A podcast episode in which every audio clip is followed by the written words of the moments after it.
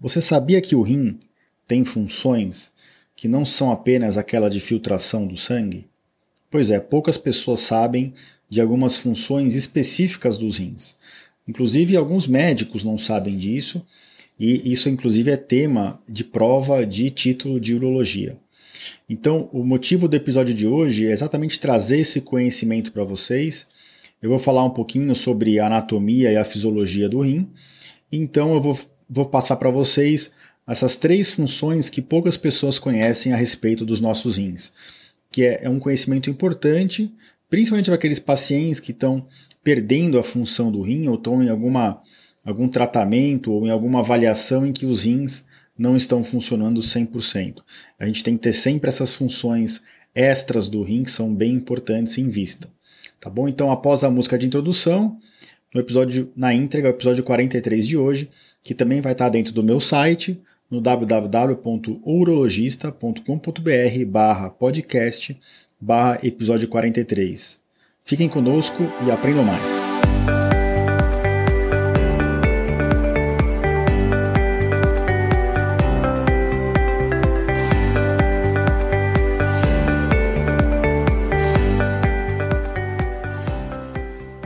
Bem-vindos ao podcast Conversa Aberta com o Urologista. Meu nome é Giovanni Marchini, sou médico urologista formado pela Faculdade de Medicina da USP e serei o anfitrião desse show.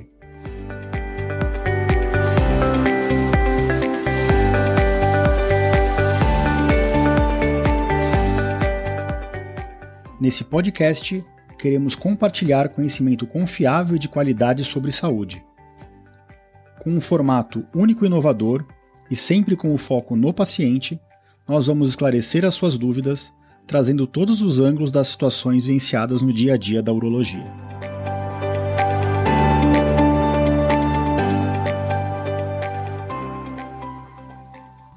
Sejam bem-vindos a mais esse episódio então do podcast. E hoje a gente vai falar um pouquinho de anatomia, fisiologia renal e eu vou trazer para vocês algumas funções do rim, dos nossos rins que poucas pessoas conhecem. Vamos falar um pouquinho primeiro, antes de começar a passar para essas funções extras do rim que pouca gente conhece. É, todo mundo sabe que o nosso rim ele é, ele é um dos principais filtros né, do nosso sangue. Junto com o fígado, ele, ele é, é, é o, são os órgãos que removem as impurezas do nosso sangue. Né? Então, o nosso rim, é, o que pouca gente sabe é que muito, os nossos rins têm muito sangue dentro deles circulando. Né?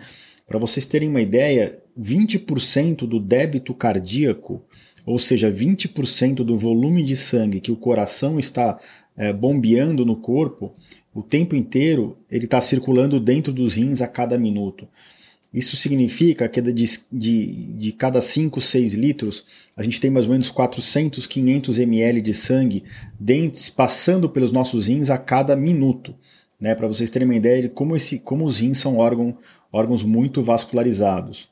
Como todos os órgãos, nosso rim ele tem vasos que levam sangue até ele e vasos que tiram sangue. Os vasos que levam sangue são as artérias e as, as artérias renais elas têm uma característica específica que elas são de, de são terminais, né? Elas não se unem ao longo do, do da bifurcação delas.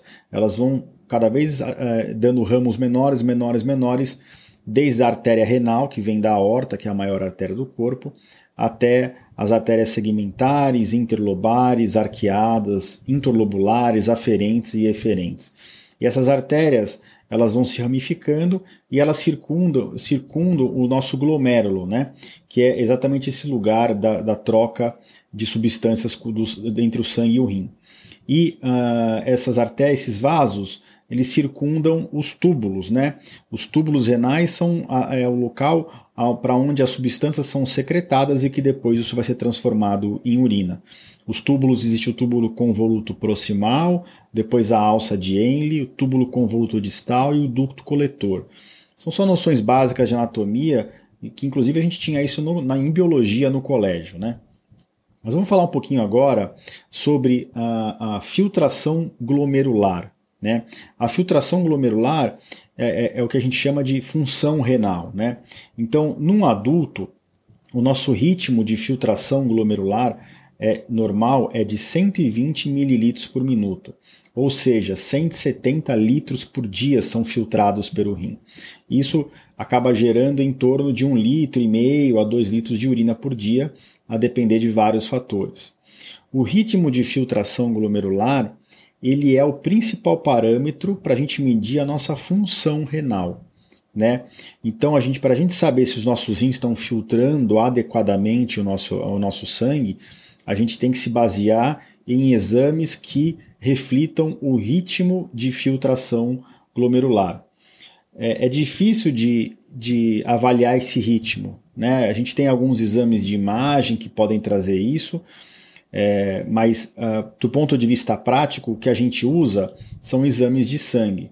Então, como é que tem que ser o exame de sangue para eu uh, avaliar certinho o ritmo de filtração glomerular? Tem que ser uma substância que está no sangue, que o rim joga para fora, joga para a urina e que não é reabsorvida para o sangue. E aí eu consigo calcular, de acordo com a diferença dessas substâncias e das concentrações, se os rins estão funcionando bem. Vocês já devem ter ouvido falar que o principal marcador no dia a dia de função renal para tentar estimar esse ritmo de filtração glomerular é a nossa creatinina, né? A creatinina é uma substância que é derivada dos nossos músculos, que cai no sangue e o rim joga para fora. Ela é muito pouco reabsorvida, então ela é o melhor exame do ponto de vista prático, mas ela não é perfeita. Tá? Né? Quem tem cirrose, por exemplo, diminui a produção de creatinina.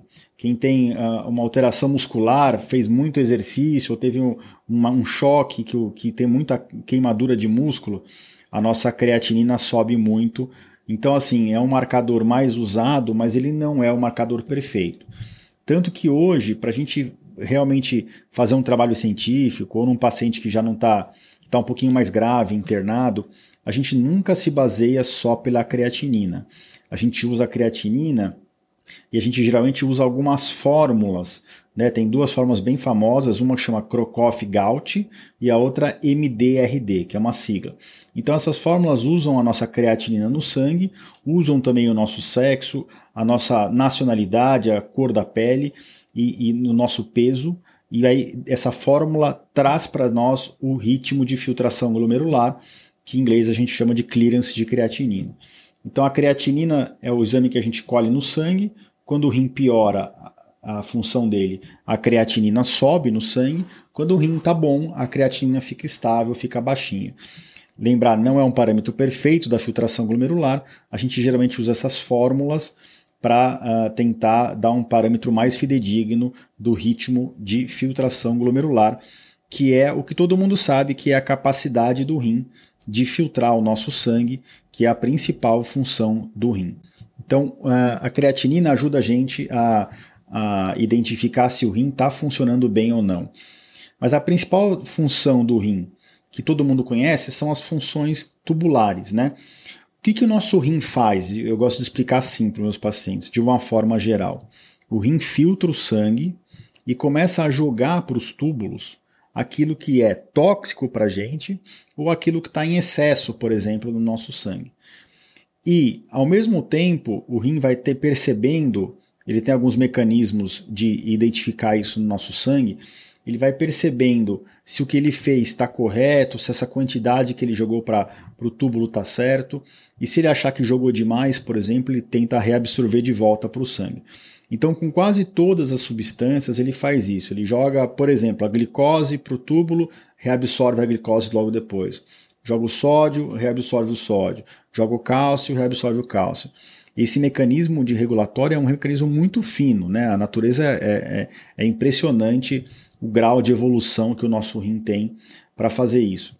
E cada porção do nosso rim e cada porção dos túbulos, que nem eu falei lá, lá atrás, que são margeados pelos vasos de sangue, é, tem uma função específica. Então, cada local do túbulo, cada tipo de túbulo tem uma, uma função específica em relação à excreção para o túbulo e reabsorção para o rim.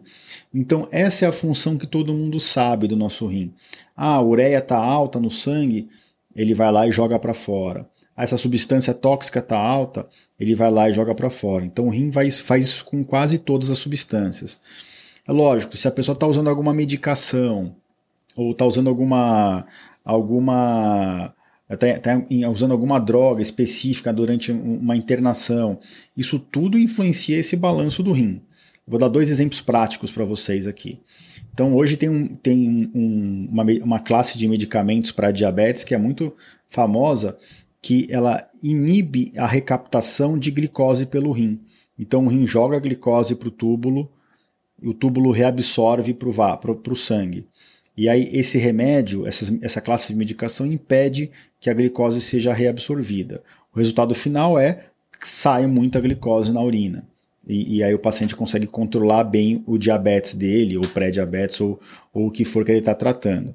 Outro exemplo prático, para quem tem cálculo renal, que, que tem uma, um, um, vazamento, né, que a gente fala, entre aspas, de, de cálcio pelo rim, as células do rim estão deixando vazar muito cálcio para a urina, a gente pode dar uma medicação que chama hidroclorotiazida, que diminui essa excreção e aumenta a reabsorção de cálcio nos túbulos. E aí, consequentemente, sai menos cálcio na urina, sobra mais cálcio no sangue. Então, são só exemplos para mostrar para vocês como esse mecanismo é complexo e essas são as principais funções do rim, né? A função glomerular, que mostra o ritmo de filtração do rim, e a função tubular, que é esse balanço, essa tentativa de equilíbrio, balanço de acordo com o que o nosso corpo está precisando. Sempre lembrando, também sempre falo com meus pacientes que o nosso rim está zero preocupado com a nossa urina. Ah, eu preciso deixar minha urina uh, bonitinha. Não, o rim está preocupado com o corpo, né, com o sangue, com o que está chegando de sangue nele. Com a pressão que está chegando o sangue, com a velocidade que está chegando o sangue e com a qualidade, né, com as substâncias que estão chegando no sangue. Se o corpo estiver desidratado, o rim vai, não vai jogar água para o túbulo, o rim vai manter a água no sangue. Se tiver chegando pouco cálcio no sangue, o rim não vai jogar tanto cálcio para a urina, vai segurar o cálcio no sangue. Então, a prioridade do rim é manter a homeostase no corpo, não na urina. A urina é a via de descarte que o rim encontra para fazer esse balanço, mas a preocupação dele maior sempre é com o nosso sangue. Tá certo? Então, eu queria dar essa pincelada geral antes de passar para as três funções do rim que pouca gente conhece, né?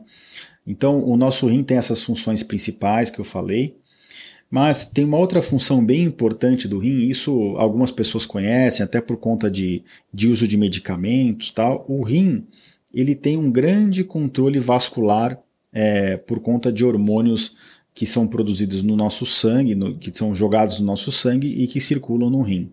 Né? Então, algumas substâncias fazem os vasos contrair, a gente chama de vasoconstritores, outras substâncias fazem os vasos dilatar. E os principais vasoconstritores do rim são a angiotensina e a norepinefrina.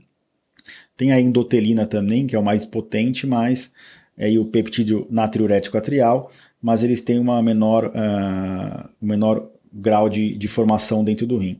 Os vasos dilatadores, que fazem os vasos dilatar, são o óxido nítrico, o monóxido de carbono e a, e a prostaglandina E2. Mas aqui não é para ficar ninguém, ninguém, decorando o nome das substâncias. O que, que é para entender aqui?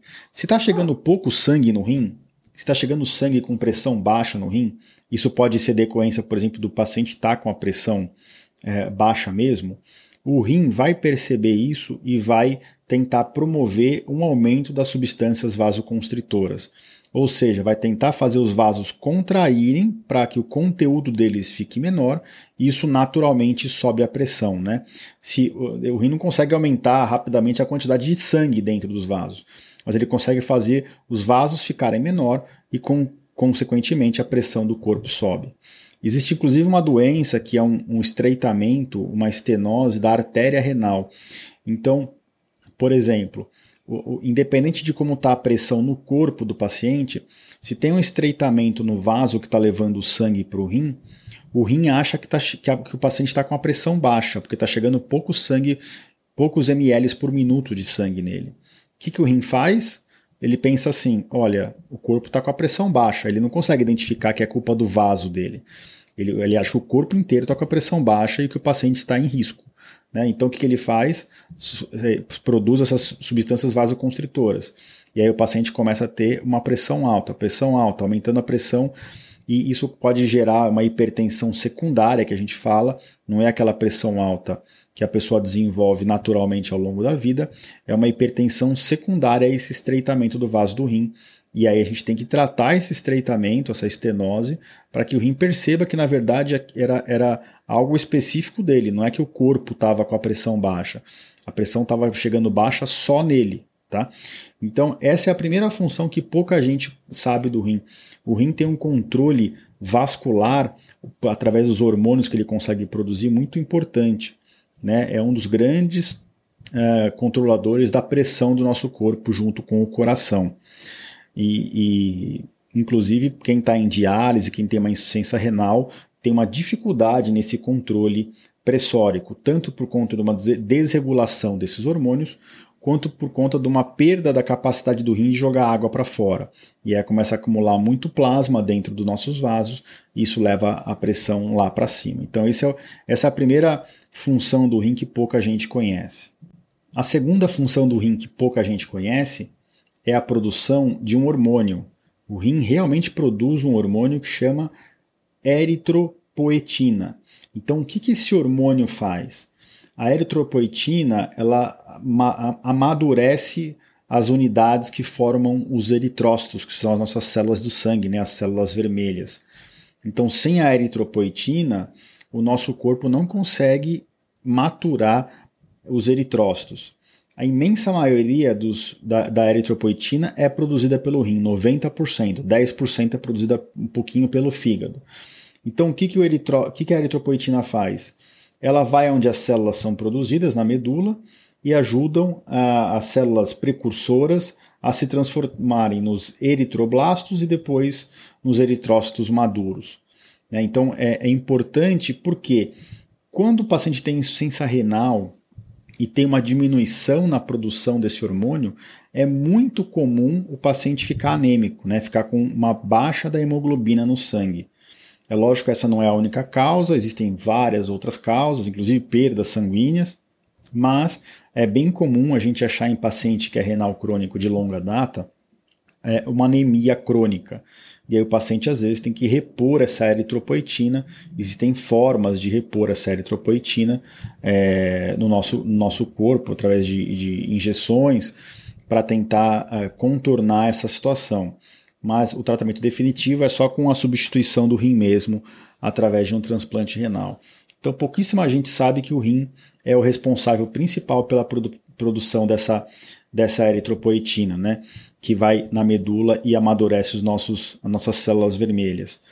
É, então é importante quando a gente identifica uma anemia crônica num paciente que a gente não está achando a causa, que a gente olhe para o rim, né, que a gente investigue esse rim para ver se o rim está tendo algum tipo de sofrimento ou está tendo alguma alteração uh, nesse sentido.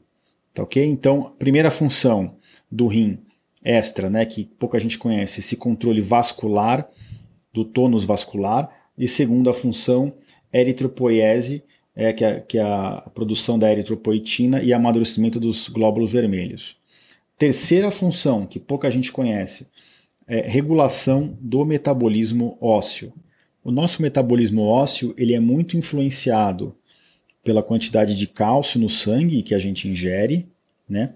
pela quantidade e produção de vitamina D, que é produzida na pele, e, o rim tem um papel nisso, e pela eh, quantidade e produção do paratormônio, que é um hormônio produzido na paratireoide. Né? Então, 90% da vitamina D é produzida na pele, na derme, e ela chama vitamina D3, colecalciferol. Né? Essa, essa vitamina que é produzida na pele, se ela não for é, hidroxilada, que a gente fala, se ela não for transformada em mais duas reações químicas, o colecalciferol não tem, não tem atividade é, funcional no nosso corpo. Então essa vitamina D inicial, a vitamina D3, ela tem que ser hidroxilada. A primeira hidroxilação acontece no fígado. Ela vira a 25 hidroxicolecalciferol, que a gente chama de calcidiol. Já a segunda hidroxilação é no túbulo renal, e aí ela passa a se chamar 1,25 dihidroxicolecalciferol, que a gente chama de calcitriol. Né? Então o colecalciferol vira no fígado o calcidiol e aí vira no rim o calcitriol. Né? Acho que esse 1,25 hidroxi lembra muito a biologia do colégio. Né? Mas qual que é o, o objetivo aqui? É falar para vocês que sem o rim, a vitamina D não chega na forma final dela. Ela não é transformada em calcitriol. E o calcitriol é a forma mais potente e ativa uh, da vitamina D e mantém o, o bom equilíbrio do cálcio no, no, no, no corpo.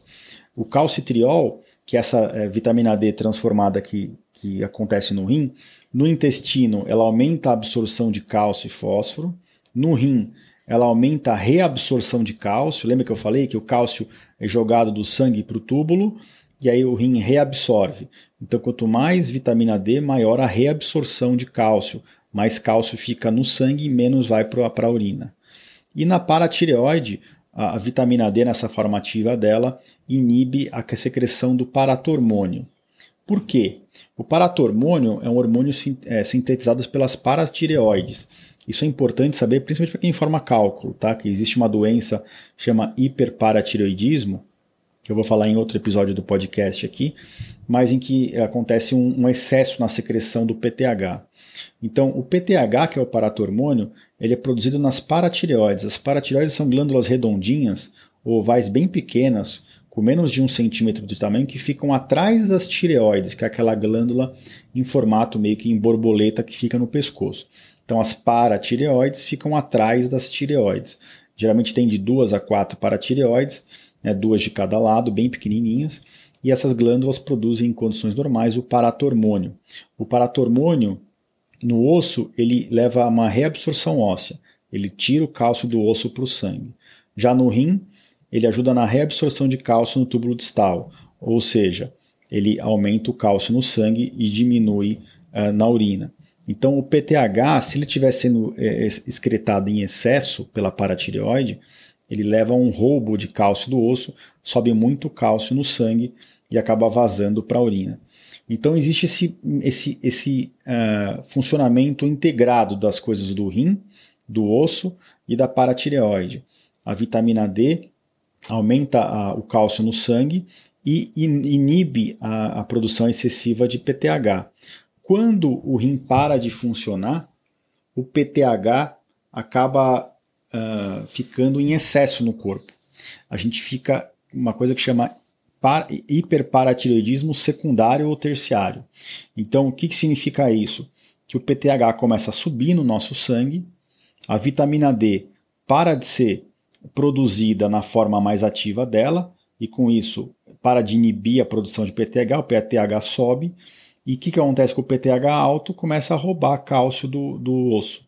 Então, os pacientes com, que são renal, renais crônicos, por esse mecanismo hormonal que tem a ver com o rim, eles podem ter osteopenia, osteoporose. Né? Então é importante olhar para essa função do rim que pouca gente conhece na, no metabolismo, principalmente da vitamina D e do PTH. Né? Então é, é, é, importante a gente dosar nos pacientes que são renais crônicos essa substância junto com o fósforo para entender como é que está esse metabolismo e para corrigir isso. Senão o paciente pode ter com, é, consequências graves na parte, principalmente na parte óssea. É lógico que o, o secundário e terciário ele pode também levar a um aumento do, do cálcio no sangue e tirar do osso e ter problemas, inclusive, do cálcio muito alto no sangue, que pode ser pode trazer consequências até de arritmias cardíacas. Então a gente tem que levar tudo isso em consideração quando a gente está avaliando um paciente em que a função renal está começando a falhar ou já, já demonstra sinais de insuficiência renal crônica, independente de qual nível ela está. Deu para entender? Espero que sim. Eu vou deixar tudo isso escrito no meu site, tá? No, no, no, na página do site dedicada para o episódio de hoje, que é o episódio 43. Então vai ficar no www.ourologista.com.br barra podcast barra episódio 43. Então a gente falou tudo sobre a função glomerular, que, a gente, que mede a função do rim pelo ritmo de filtração glomerular. A gente falou tudo sobre a função tubular do rim, ou seja, cada porção dos túbulos envolvido pelos vasos de sangue são responsáveis pela jogar uma substância no túbulo e trazer de volta para o sangue, né, que é a principal função do rim que a maior parte das pessoas conhece, e como isso pode ser influenciável pelo uso de algumas medicações. a gente trouxe um pouquinho de conhecimento sobre a anatomia do rim e a gente terminou o episódio aqui falando das três principais funções do rim que ninguém conhece, que são o controle do tônus vascular, como o rim influencia a nossa pressão arterial. Segundo, como o rim é o responsável pela produção do hormônio que chama eritropoetina, que cuida da eritropoiese, ou seja, a produção e maturação das hemácias, que são os eritrócitos, os glóbulos vermelhos de sangue. Lembrando que esses glóbulos são os responsáveis pela troca de oxigênio no pulmão, tá? E terceiro, a gente mostrou a importância no rim no controle do metabolismo ósseo através da, da hidroxilação da vitamina D e da influência do PTH. Tá ok? Então acho que deu para fazer um episódio um pouco extenso aqui sobre essas funções de fisiologia renal. Isso, inclusive, é um tema bem aprofundado, cai em prova de título de especialista de urologia. É, muito médico tem dificuldade em entender esse metabolismo. E se vocês tiverem dificuldades, não deixem de fazer as perguntas. Se vocês gostaram, é, deixe o um comentário no podcast da Apple, deixe o um comentário no meu site, é, encaminhem para aquelas pessoas que vocês acham que estão precisando desse tipo de conhecimento. E a gente tem que lembrar que a gente está aqui para informar, para trazer valor e para transformar a vida de vocês em uma vida mais consciente da própria saúde, da importância da, da, de cuidar da própria saúde e entender melhor também o funcionamento dos órgãos, com foco aqui no rim no episódio de hoje, mas é, para compreender melhor como que se trata, como que se evita e como que se trata algumas doenças que podem estar cometendo vocês ou alguém da família. Tá ok? Então, obrigado por ficarem até o final e nos encontramos aqui na próxima semana. Grande abraço a todos.